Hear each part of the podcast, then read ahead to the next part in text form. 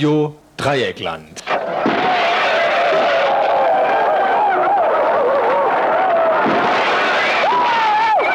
Tagesinfo.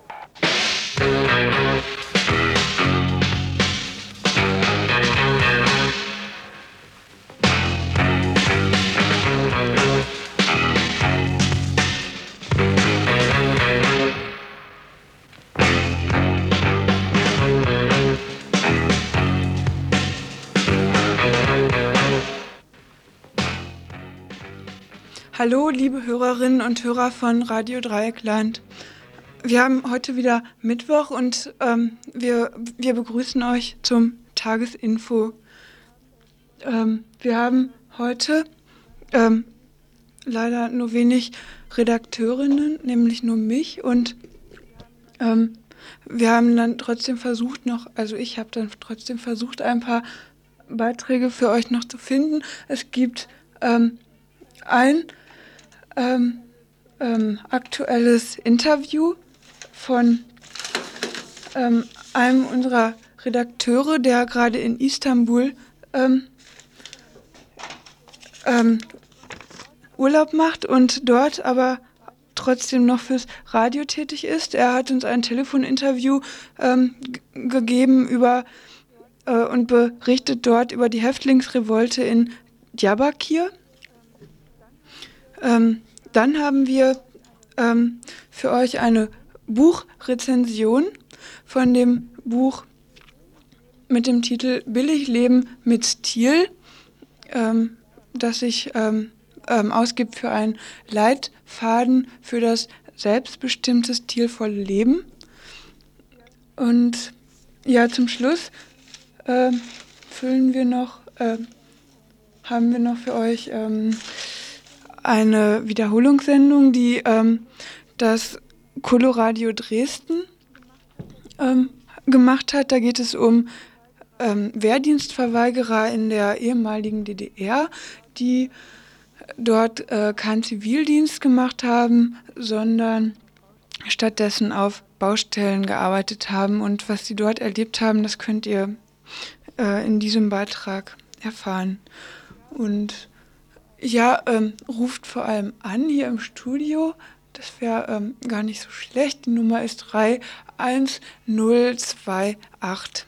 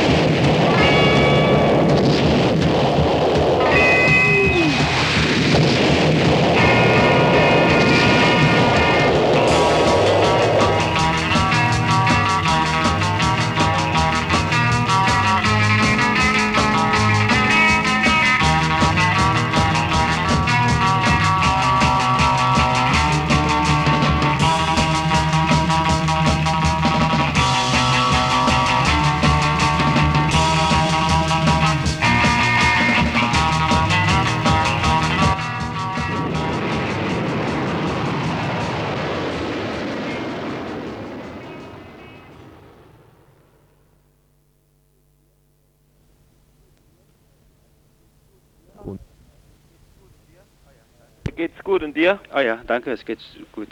Äh, es ist mir gesagt worden, dass ich mal äh, wähle, falls du nicht da bist, dass ich nach dir frage. Mhm. Ja, okay, ich gebe weiter, gell? Ja. Okay, dann, ciao. Tschüss. Jan, hier ist Susanne. Hi Susanne. Na, ähm, alles klar. Äh, Gruß soll ich dir ausrichten, Tötz da gerade von hinten dran. Ja, Gruß mal zurück, ne? Alles klar bei euch? Zurück. Ja, wir sind einigermaßen klar, ja. Aha, Und äh, Anfang der Woche wieder in Freiburg leider. Ja, Aber im Moment in Istanbul. aha. Und du willst was berichten aus Diyarbakir? Ja, genau, da habe ich was. Ja, dann ma- machen wir das einfach Habt so. ihr noch gell? Platz, ne? Wir haben viel zu viel Platz. Steffi ist ganz alleine, weil ich Okay. nachher auch nicht kann. Also müssen wir gucken, Mhm. was das wird. Gell? Aber dann schneiden wir das noch rein. Mhm. Ne? Okay, Was gibt's denn zu berichten aus Diyarbakir? Ach, nichts Gutes. Ähm, gestern kam es zu dem bisher schwersten Zwischenfall in einem türkischen Gefängnis seit Bestehen der türkischen Republik. Auf Weisung des Justizministeriums sollten 14 Untersuchungsgefangene nach Gaziantep verlegt werden. Die Verlegung von Untersuchungshäftlingen widerspricht erst vor der vor wenigen Wochen ausgehandelten Vereinbarung zwischen dem politischen Gefangenen der Türkei und dem Justizministerium, diese Vereinbarung äh, kam zustande nach dem großen Hungerstreik, bei dem zwölf Häftlinge gestorben sind. Als sich nun deshalb die Häftlinge weigerten, die, äh, sich verlegen zu lassen, griff das Gefängnispersonal bzw. das Militär, weil die Gefängnisse werden vom Militär geleitet, diese Spezialgefängnisse, die Häftlinge an und tötete mindestens zehn Gefangene, also von zehn Gefangenen sind die Namen bekannt. Der örtliche Menschenrechtsverein spricht sogar von 14 Toten und 24 Schwerverletzten. Offenbar äh, starben die meisten durch Schläge auf den Kopf. Der Vorsitzende des Menschenrechtsvereins von Diyarbakir, Mahmoud Shakar, sieht in den Vorfällen im Etip-Gefängnis einen Versuch, die Gesellschaft einzuschüchtern. In diesem Zusammenhang weist er auch noch äh, weist er darauf hin, dass der Staatspräsident der Türkei, Süleyman Demirel, am gleichen Tag Diyarbakir besuchte. Außerdem wurden zwischen dem 14. und dem 18. September auf Straßen in der Umgebung von Diyarbakir zwölf Leichen, äh, neun Leichen gefunden, die Folterspuren und Verbrennungen aufwiesen, so stark, dass die Identität dieser Leichen nicht festgestellt werden konnte. Noch äh, mit einem weiteren Ereignis fallen die Vorfälle in Diyarbakir fast zusammen. Dazu muss ich etwas ausholen. 1993 überfiel ein aufgehetzter fundamentalistischer Mob ein Hotel in der Stadt Sivas und verbrannte 37 Künstler und Intellektuelle. Die meisten davon gehörten der Minderheit der Aleviten an und waren eher links eingestellt. Einige der Mörder sind über Fernsehbilder identifiziert worden und wurden dann auch verurteilt zu Freiheitsstrafen, die für Mord sehr gering waren. Ihr ähm, erfolgreicher Verteidiger, Şevket Kazan, ist heute Justizminister. Gestern besuchte nun der türkische Finanzminister Abdüllatif äh, äh, Şener diese Häftlinge und erkundigte sich nach ihrem Befinden und nach ihren Wünschen. Ja, soweit nichts Gutes zu melden aus der Türkei. Mhm. Ihr seid inzwischen in Istanbul, wie ich der Telefonnummer Mhm. entnehme. Ähm, habt ihr das selber irgendwie vor Ort mitgekriegt in Diyarbakir oder ist es euch berichtet worden? Äh, nein, es stand einmal hier in der Zeitung. Zweitens habe ich die Menschenrechtsvereine in Diyarbakir angerufen, gerade auch noch erst eben. Und er hat mir die neuesten Entwicklungen mitgeteilt. Ja. Seid, seid ihr überhaupt bis Aserbaidschan gekommen gewesen? Ja, ja, Mhm. ja. Wir sind zwar äh, mit Schwierigkeiten über Iran äh, dann nach Aserbaidschan gekommen. Mhm. Und aber jetzt schon längere Zeit wieder in Kurdistan, Türkisch-Kurdistan und Türkei. Wir sind in der, äh, wir waren äh, nur in der Türkei Mhm. ähm, und zwar seit ähm, Sonntag sind wir erst in Trabzon gelandet und sind jetzt in Istanbul und werden am Sonntag äh, wieder nach Mulhouse fliegen. Ja. Rechnet ihr mit irgendwelchen Schikanen? Nee, ich glaube im Moment nicht. Ja. Okay. Also wenn nichts was Besonderes vorfällt, irgendwie was immer sein kann, rechne ich eigentlich nicht damit, dass irgendwas passiert. Ja. Gut, und weitere Berichte dann hier, ne? Ja, weiteres dann hier. Gut. Dann Okay, Grüß nochmal Sabine und Mhm. alles Gute noch und so, Ja. ne? Okay. also bis dann. ja, tschüss, ja.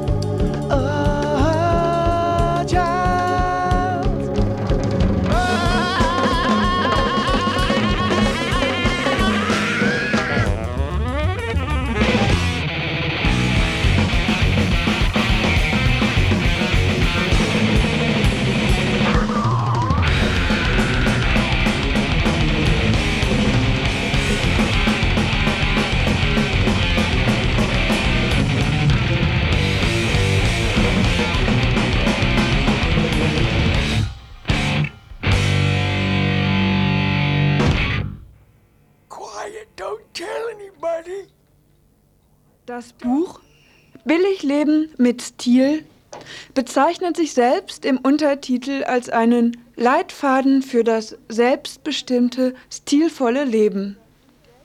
Es ist aus dem Amerikanischen übersetzt und den Autor Ernst Kallenbach preist der Klappentext als einen der prominentesten Köpfe der Ökologiebewegung. Die Bandbreite der behandelten Themen ist denkbar groß. Die interessierte Leserin erfährt nicht nur, welche Regeln sie beim Einkaufen zu beachten hat, wie sie ihr Essen selbst fängt, züchtet, sammelt oder herstellt, sondern auch, was sie beim richtigen Telefonieren zu beachten hat, wie sie Reißverschlüsse ersetzt und worauf es ankommt beim Hauskauf. Sie wird belehrt über den hohen Wert von Freundschaften in unseren heutigen Gesellschaften und über die Bedeutung des Autos im Wandel der Epochen. Also eine Anleitung zum Leben im umfassendsten Sinne. All die Selbstverständlichkeiten, die man wissen muss, um mit den kleinen Problemen des Alltags fertig zu werden, sind dem Ratgeber zu entnehmen.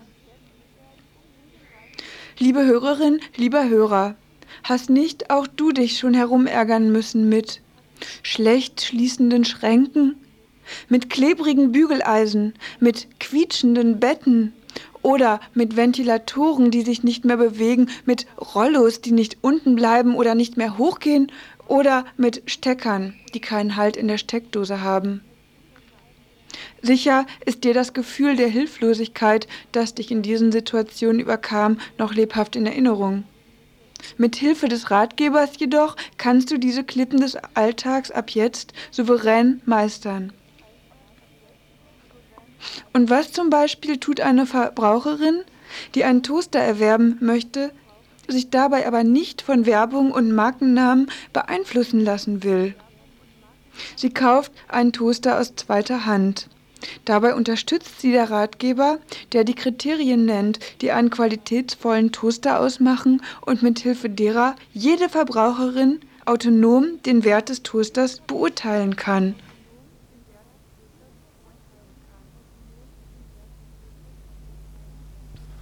Wenn Sie einen gebrauchten Toaster kaufen, dann probieren Sie ihn auf jeden Fall vorher aus. Die Halterungen sollten unten einrasten und dann mit einem Ruck nach oben schnappen. Die Heizdrähte zu beiden Seiten des Brotes sollten sich aufheizen und eine rote Färbung bekommen. Auch für gänzlich unkonventionelle Lösungsmöglichkeiten ist der Autor durchaus zu haben. So rät er wenn Sie ein Auto mit Schaltgetriebe haben, können Sie die Lebensdauer einer schwachen Batterie um einige Monate verlängern, indem Sie den Wagen immer auf einem Hügel parken und ihn zum Starten einfach anrollen lassen.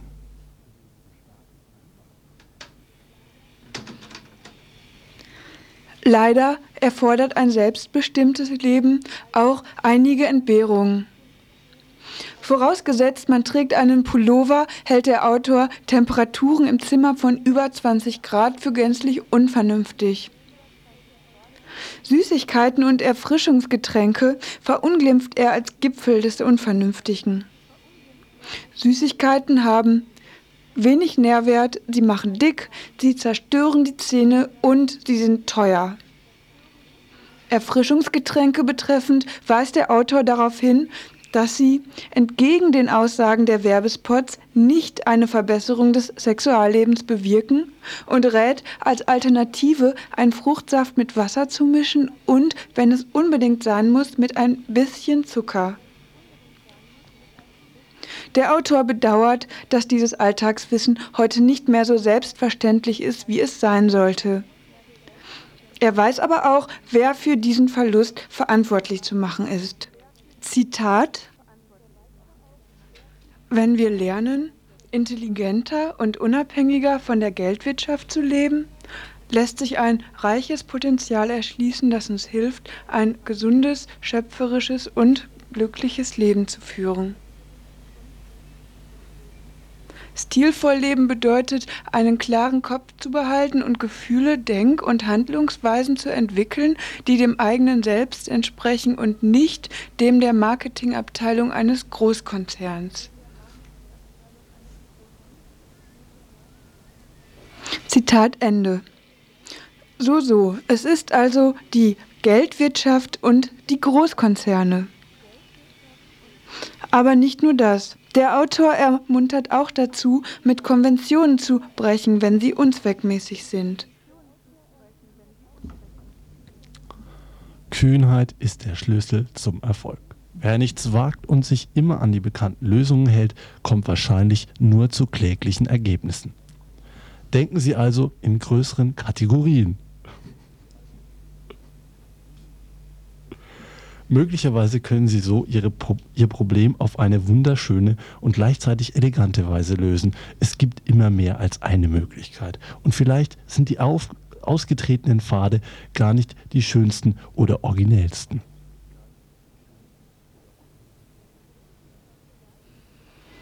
Die größte Teufelei unseres Zeitalters aber ist die Werbung.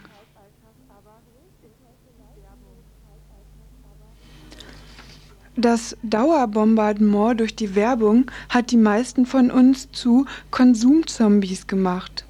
Wir kaufen, kaufen, kaufen und meinen, dass dies das Glück auf Erden sei. Je mehr Geld einer ausgeben kann, desto bedeutender ist er. Wie der Volksmund weiß, macht Geld allein jedoch nicht glücklich. Und an anderer Stelle, wahrscheinlich haben Sie schon selbst festgestellt, dass das Leben nicht so funktioniert, wie die Werbung glauben machen will. Die Befriedigung durch den Kauf von Waren ist meist vergänglich. Möglicherweise haben sie schon eine Unmenge Zeug angesammelt, von dessen Kauf sie sich eine Art grundlegender Zufriedenheit versprochen hatten, die dann aber nicht eingetreten ist.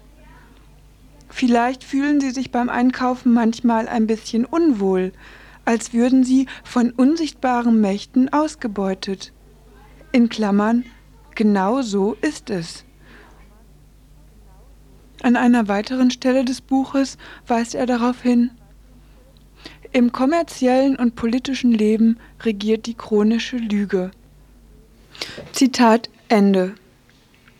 Auch bei den Modetrends und den Textilgeschäften kann der Feind geortet werden. Von deren Tyrannei können wir uns nur dadurch wirklich befreien, wenn wir wieder lernen, unsere Kleider selber zu machen. Aber damit noch immer nicht genug der Manipulation. Denn Staatliche Untersuchungen in den USA haben gezeigt, dass die amerikanische Bevölkerung von den Pharmakonzerten regelrecht ausgeraubt wird. Sogar die Grundfesten westlicher Gesellschaftssysteme bleiben nicht unkritisiert.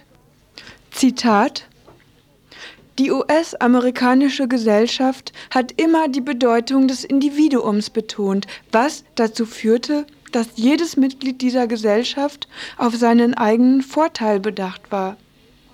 Aber heute müssen wir lernen, nicht gegen, sondern miteinander zu leben. Zitat Ende.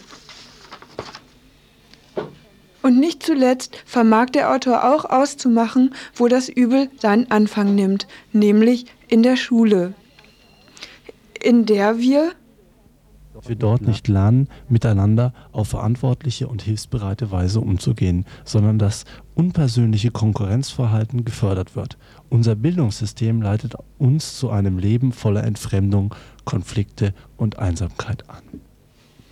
Kurz angemerkt sei an dieser Stelle, dass die vom Autor als Alternative angepriesene Gemeinschaft von Menschen, die einander gegenseitig unterstützen, jedoch auch durchaus ihre, spezifische, ihre spezifischen Grenzen haben soll. Dies wird deutlich, wenn er Wohnungssuchenden rät. Prüfen Sie auch nach, ob der Hauseingang und die unmittelbare Umgebung Handtaschenräubern und ähnlichen Konsorten Möglichkeiten für ihr schmutziges Gewerbe bietet.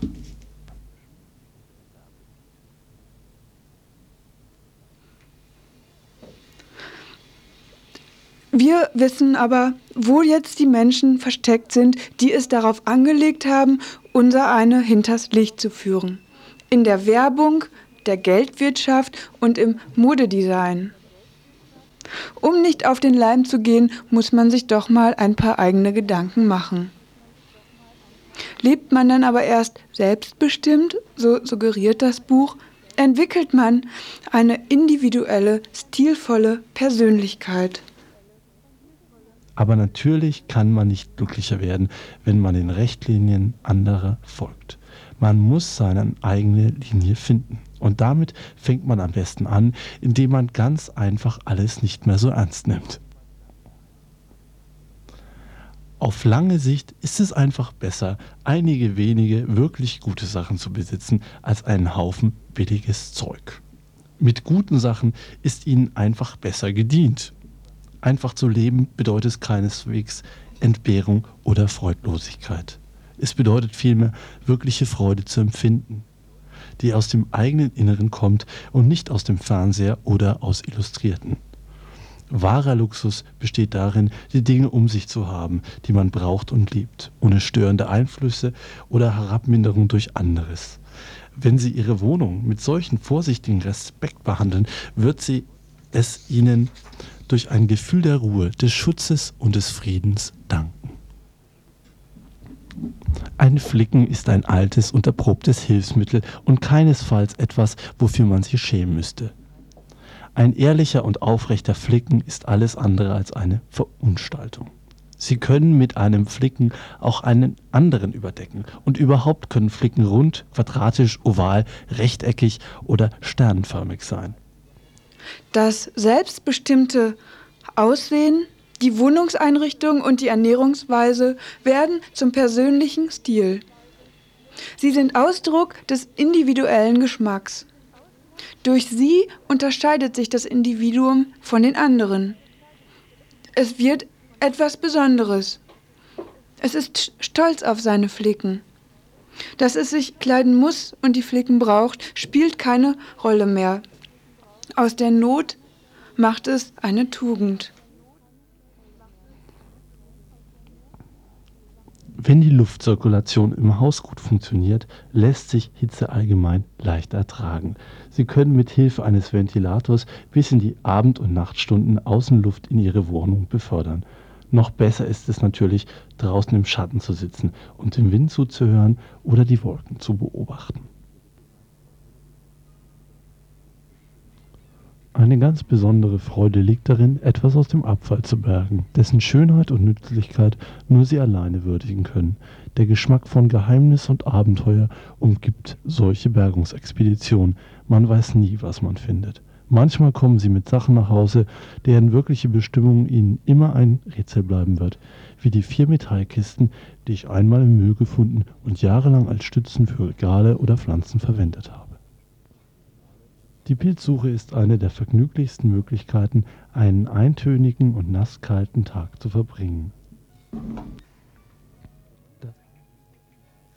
Wie wunderbar und bereichernd ist es doch, selbstbestimmt und, und autonom zu leben. Der aus der autonomen Lebensweise gewonnene Lebensstil wird so als neuer Vorteil genutzt. Er wird im Konkurrenzkampf eingesetzt. Das, was der Autor kritisiert, Entfremdung, Konflikte und, und Einsamkeit, wird durch die von ihm empfohlene angebliche Selbstbestimmtheit in einer anderen Form neu erzeugt.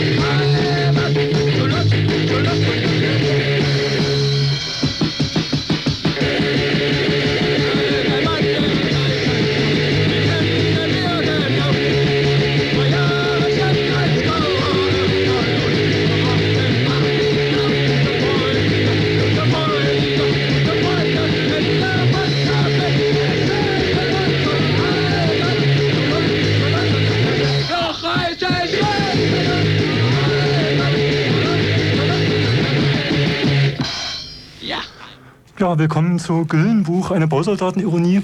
So heißt ein Buch von Holger Richter, das im Forum Verlag Leipzig erschienen ist. Und Holger Richter ist heute Abend hier im Studio. Hallo erstmal. Ja. Ähm, Holger, du hast ein Buch über deine Zeit als Bausoldat geschrieben. Du warst beim letzten Bausoldatenjahrgang der DDR. Wann lag deine Dienstzeit? Von wann bis wann war das? Also es begann am 1. November 1988 und endete freiwillig am glaube 22. Dezember 89. Das heißt, wir sind einfach nach Hause gefahren, ohne dass irgendwas, äh, irgendein Befehl kam oder sowas. Ja, du warst Bausoldat. Äh, für alle, für die das jetzt schon äh, ein bisschen zurückliegt, die DDR, und für alle, die vielleicht erst später hier in unser Sendegebiet gezogen sind, muss man vielleicht mal erklären, was waren die Bausoldaten in der DDR? Welchen Status hatten die in diesem Staat? Ich glaube, die Bausoldaten waren innerhalb der DDR und innerhalb des RGW die einzige Möglichkeit vom Wehrersatzdienst. Das heißt, den gab es erst seit 1964. 62 ist, glaube ich, die Wehrpflicht eingeführt worden und 64 der Wehrersatzdienst. Es gab also eine gesetzliche Möglichkeit äh, zu sagen, nee, ich diene nie mit der Waffe. Die andere Möglichkeit wäre Verweigerung gewesen, Totalverweigerung. Und da sind zumindest so 10, 15 Jahre lang die Leute in den Knast gewandert. Die Bausoldaten waren aber Bestandteil der NVA, ja. Ja, ganz sicher. Baueinheiten der NVA hieß mhm. es. Mhm. Und wären im Kriegsfalle auch äh, im Krieg eingesetzt worden. Ja, ja. eindeutig für äh, rückwärtige Dienste und so weiter, wie das ja. hieß. Äh, es war quasi ein Ersatz für einen Wehrersatzdienst, könnte man vielleicht sagen. Ja. Mhm.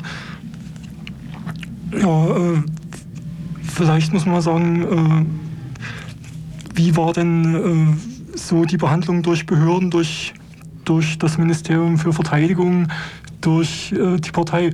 Du schreibst in deinem Buch, dass das die ganzen Jahre durch ein bisschen ungeklärt war und dass die, Behörden da auch geschwankt haben in der Einordnung der Bausoldaten, so von, von naja, lassen wir die Spinner doch machen, bis Staatsfeinde.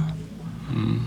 Das, das Blöde ist eben, dass es war einerseits eine gesetzliche Möglichkeit, aber andererseits war es ja auch irgendwie nie so richtig ins Bild der sozialistischen Armee passend. Also nie mit der Waffe den Sozialismus äh, zu verteidigen und den Sieg zu erringen, wie es ja im Gelöbnis hieß.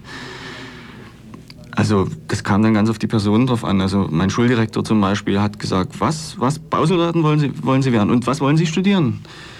Und äh, während dann Offiziere auf dem Wehrkreiskommando, äh, der eine sagte, ja, ist okay, ich akzeptiere das, das ist Ihre Entscheidung, es gibt ein Gesetz, während äh, der Chef des Wehrkreiskommandos in Pirna damals gesagt hat, also ich habe noch nie einen, einen, Christen gesehen, der äh, den Dienst mit der Waffe verweigert hätte. Also es war ganz abstrus da. Mhm. Also das schwankte wirklich von, von, von einer Person zur anderen. Hm. Du hast ein Buch geschrieben über die Zeit als Bausoldat. Da steht jetzt vorhin drauf ein, ein Bausoldatenbuch. Das könnte jetzt zu dem Missverständnis führen, dass das quasi ein zeitgeschichtliches Sachbuch ist über die Bausoldaten der DDR. Das ist es nicht, ja. Nee, ich glaube, das ist äh, jetzt aus, aus der Sicht, denke ich, dass es ein unglücklich gewählter Titel ist. Also es ist eher eine Bausoldatenironie, es ist eher eine ja, halbliterarische Reflexion über, über die Zeit. Es sind natürlich auch, auch Sachen drin, die einfach Fakten sind, so wie, mhm. wie Bausoldaten behandelt wurden, was so gang und gäbe war.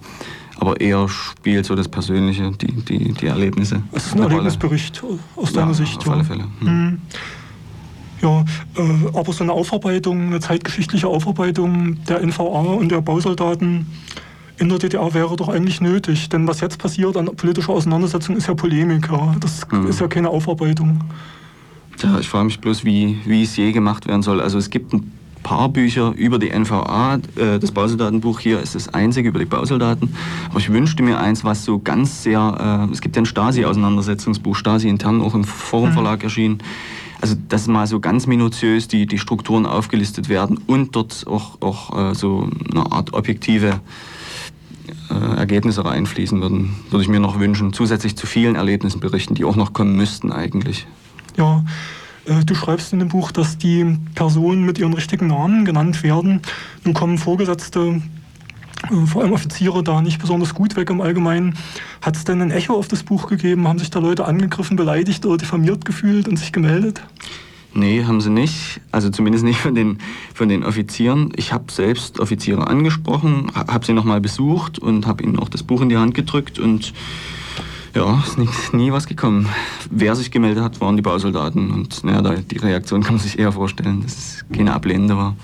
Ja, Du würdest dann also zwei längere Ausschnitte aus dem Buch lesen, die jetzt nicht unmittelbar miteinander zusammenhängen. Das sind zwei verschiedene Stellen.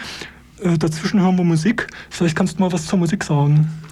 Die Musik ist aufgenommen vergangenen Sonnabend. Da hatte ich eine Lesung im Riesa. Es wird spielen Anna Zepnik. Sie ist Absolventin der Musikhochschule Dresden.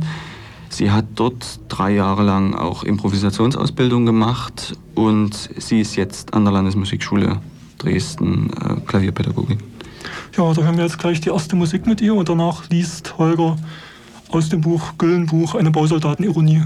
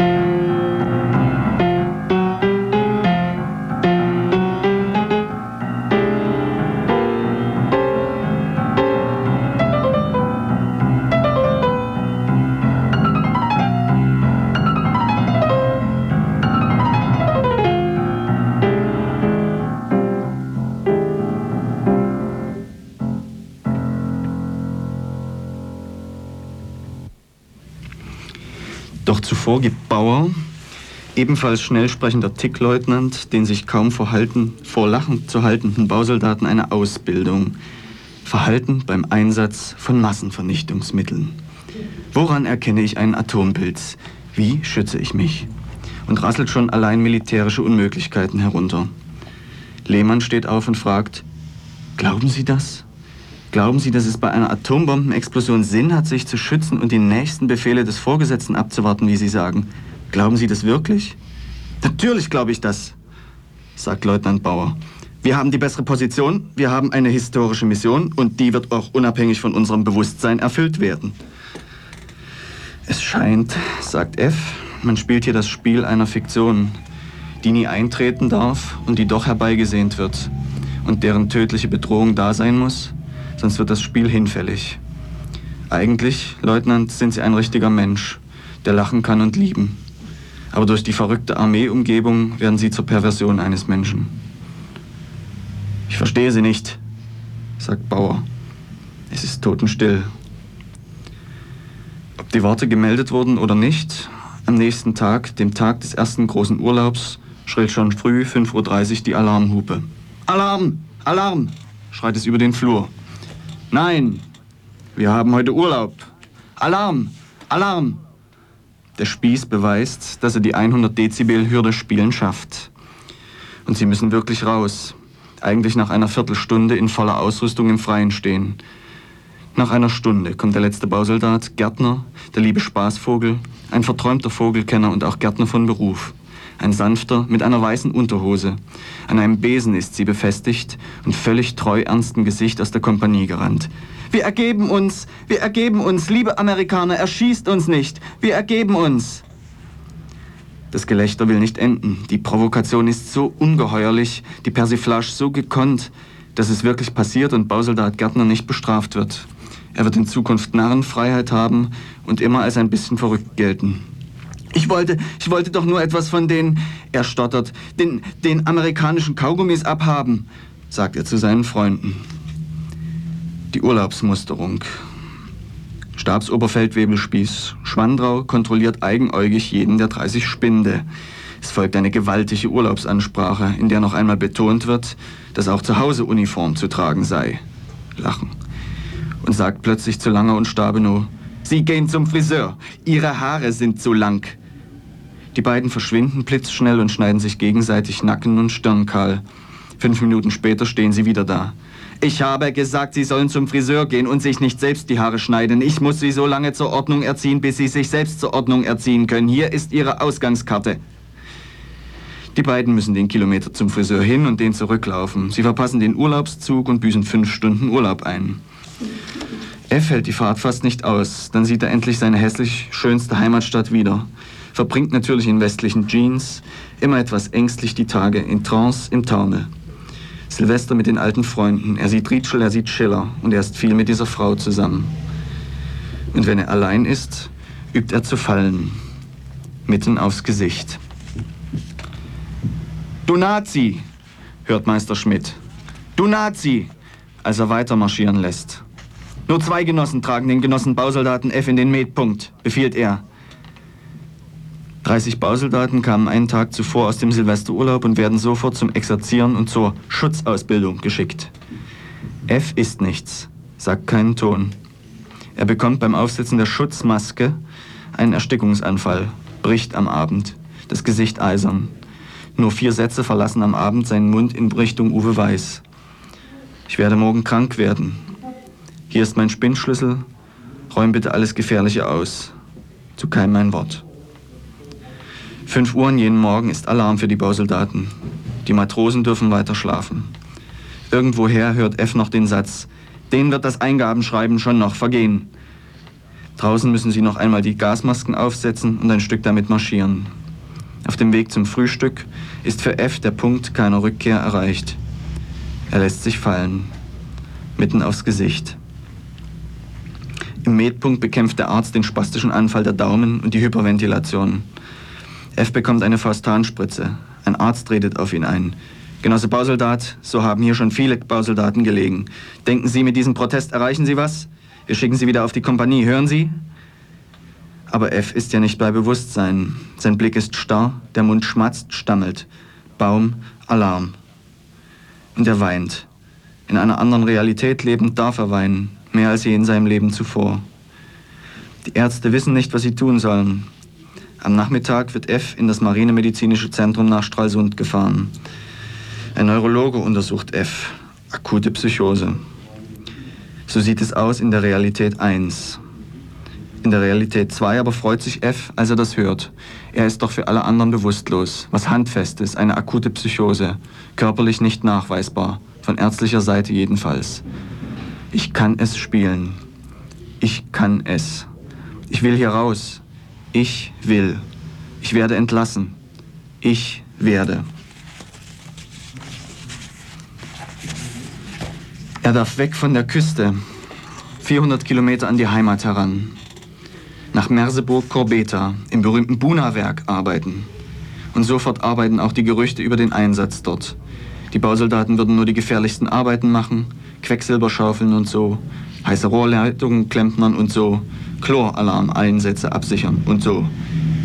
Zunächst aber verabschiedet sich der Hauptfeldwebel Schwandrau von seinen Zöglingen. Sie werden sich noch zurücksehnen, zurücksehnen. Lachen und gar spitze Worte werden laut, die sogar zu einer Bestrafung führen. Schädigung des Ansehens der NVA, vier Arbeitsleistungen außer der Reihe. Und dann sitzen sie im Bus, zehn traurige Baufreunde bleiben zur besonderen Verfügung, ZBV, bei Schwandrau. Acht Stunden Busfahrt. Jedes erblickte Mädchen wird johlend begrüßt als Symbol der Freiheit. Jede Diktatur, ob christliche oder kommunistische, hat sich ja eines besonderen Mittels bedient, um Stärke auszuspielen, das gleichzeitig mit der Zugehörigkeit zur Lakaienschaft des Systems ein Entzug von Zärtlichkeit verbunden war. Der sexuelle Trieb, die Aggression konnte immer irgendwohin abgeführt werden, aber die Zärtlichkeit, jenes elementare Bedürfnis nach dem Geben, Hingeben, das Eintauchen in eine unendliche Weichheit wurde verwehrt so auch den 50, die auf der holprigen DDR-Autobahn unterwegs sind. Es wird schlimme Folgen haben. F, mit einer Vorliebe für Zahlen und psychologische Statistiker ausgestattet, wird nach der Hälfte der Bausoldatenzeit eine Erhebung erstellen, aus der ersichtlich ist, dass bei mehr als 50 Prozent der Bausoldaten etwas in den Partner Partnerschaftsbeziehungen sich geändert hat. Meist findet in der Zwischenzeit die Partnerin, Frau, Gefallen an einem anderen. Die Liebe stirbt mit dem Vergleich. So wird es auch bei F sein, was er noch nicht weiß, was ihm aber längst halb bewusst klar ist. So geht es nicht weiter. Und da er immer mehr erkennt, dass die paar Momente im Leben, in denen er ganz eng, hautlos mit einem anderen Wesen zusammen ist, so ziemlich das einzige Sinn, was dem Leben überhaupt noch Sinn gibt, wird er seinen Zustand auch eines Tages ändern. So geht es nicht weiter. Es wird gemütlich.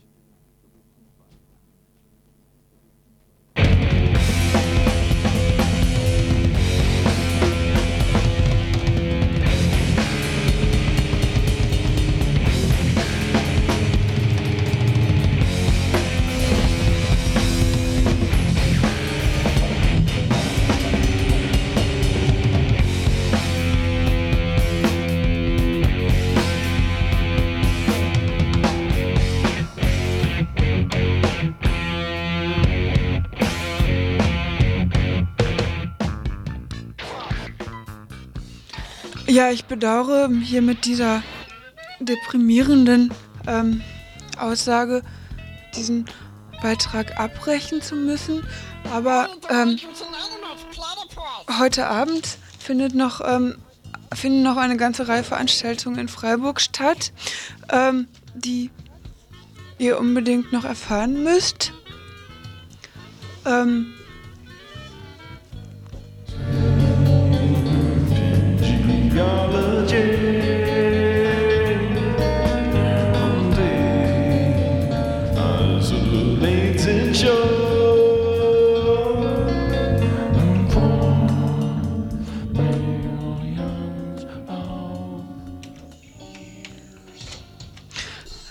Da ist ähm, um 20 Uhr ein Dia-Vortrag über den Castor. Der Fotograf Lars Knöpke aus Lüneburg hat den Widerstand der Atomkraftgegner und das zum Teil, das zum Teil aggressive Vorgehen der Polizei mit seiner Kamera dokumentiert. Ähm, daraus wurde ein Dia-Vortrag zusammengestellt, der um 20 Uhr in der Fabrik in der Habsburger Straße 9 zu sehen ist.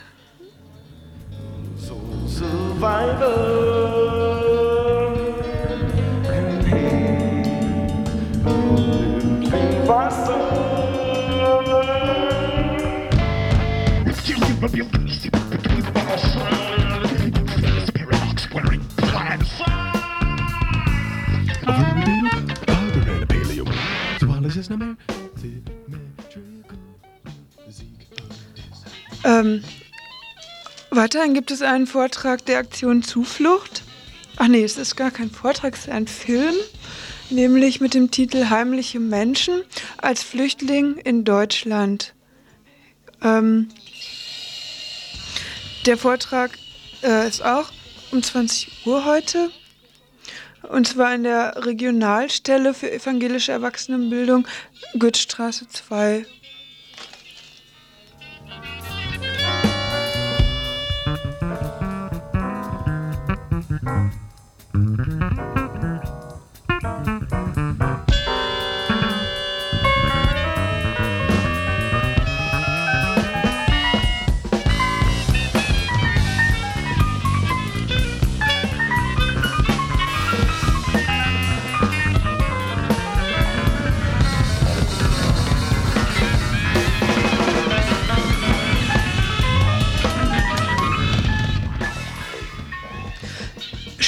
Schließlich gibt es noch einen Radio-Workshop, der sich auch, aber nicht nur an Radioredakteurinnen wendet.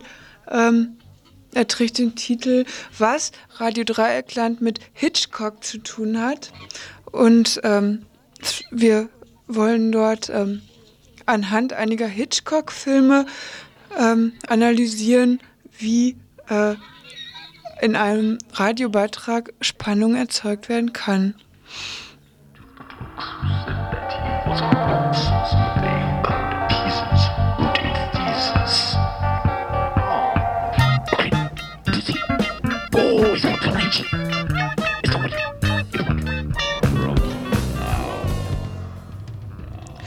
Damit sind wir am Ende dieser Sendung und äh, ja, ich verabschiede mich bis ähm, in zwei Wochen. Tagesinfo von Radio Dreieckland.